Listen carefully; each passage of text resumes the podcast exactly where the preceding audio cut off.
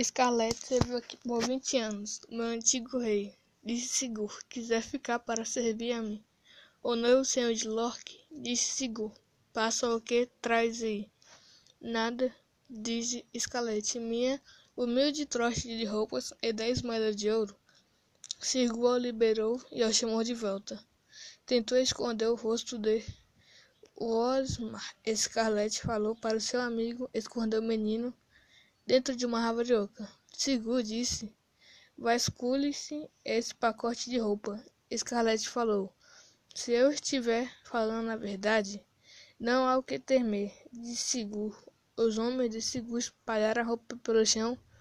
Scarlett foi levada até as masmorras ela foi enforcada. Mas eles pararam e levaram ela para o xerife.